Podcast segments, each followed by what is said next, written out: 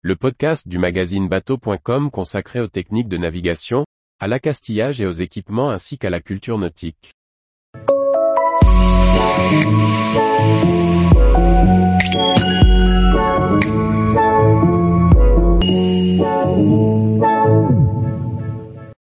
« 60 jours en solitaire sur Rockall, rocher inhabité de l'Atlantique Nord. Par Briag Merlet. L'Écossais Chris Cameron veut devenir l'homme ayant passé le plus longtemps sur Rockall, une minuscule île britannique, à plus de 200 000 des côtes les plus proches. Un défi dans l'environnement hostile de l'Atlantique Nord. Rockall Island est un confetti du territoire du Royaume-Uni, îlot de granit inhabité et sans végétation, perdu au milieu de l'Atlantique Nord, à 230 000 à l'ouest des Hébrides extérieures.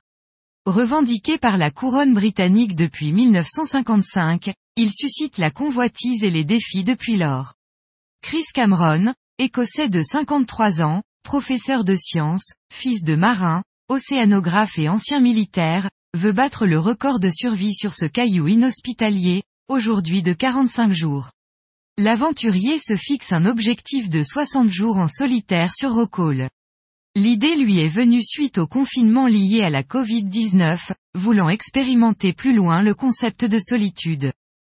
Rockall mesure 31 mètres de long pour 17 mètres de haut.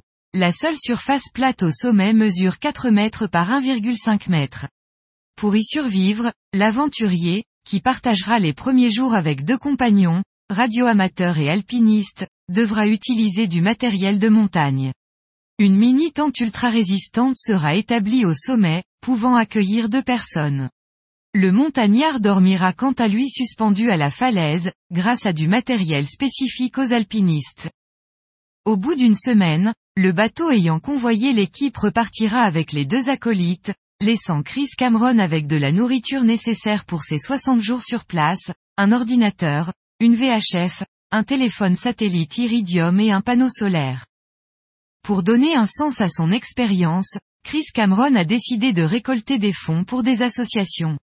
Il espère collecter 50 000 livres pour les œuvres de la Royal Navy, du Royal Marine Charity et d'ABF Soliders. Pour cela, il valorisera des cartes QSL aux radioamateurs attestant qu'ils ont été en communication avec Rockall. Tous les jours, retrouvez l'actualité nautique sur le site bateau.com. Et n'oubliez pas de laisser 5 étoiles sur votre logiciel de podcast.